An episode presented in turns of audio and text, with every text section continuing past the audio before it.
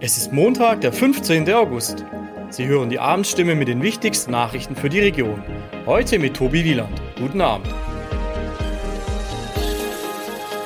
Und das sind heute unsere Themen. Höhe der staatlichen Gasumlage steht fest.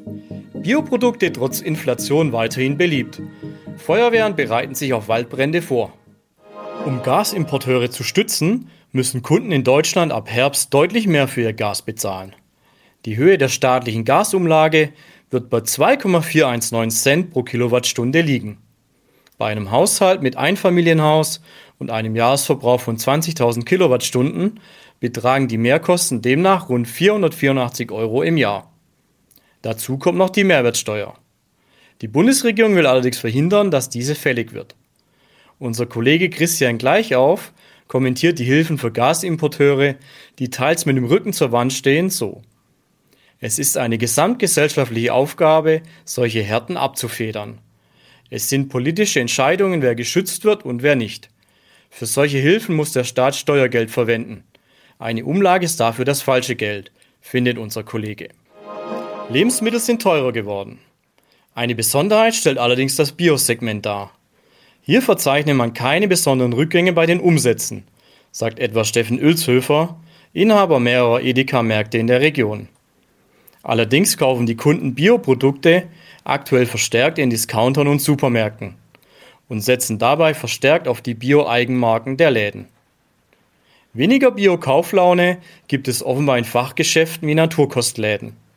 Auch Unverpacktläden, die ebenfalls meist Inhaber geführt sind, haben mit Schwierigkeiten zu kämpfen. Großhändler verlangten mittlerweile höhere Mindestbestellwerte, mit der Folge, dass manche Produkte von den kleinen Läden gar nicht erst geordert werden können.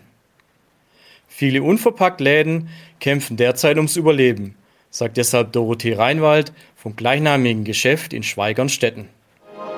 Waldbrände erfordern ein anderes Vorgehen der Feuerwehren. Spezielle Ausrüstung und Schutzkleidung sind nötig. Die Gefahr ist groß, gegeben und real, sagt der Heilbronner Kreisbrandmeister Bernd Halter angesichts der anhaltenden Trockenheit und Hitze. Szenarien mit hektarweiten Großfeuern wie in Brandenburg oder Niedersachsen zu erleben, sind für Halter in unserer Region zwar unwahrscheinlich, weil Topographie und Bodenbeschaffenheit anders seien. Hier gäbe es etwa keine Kiefernmonokulturen, sondern mehr Mischwälder. Dennoch besteht Lernbedarf bei den Feuerwehren sagt etwa Reinhold Gall, Vorsitzender des Heilbronner Kreisfeuerwehrverbandes. Feuerwehren würden sich mit dem Einsatzfeld Waldbrände zunehmend beschäftigen.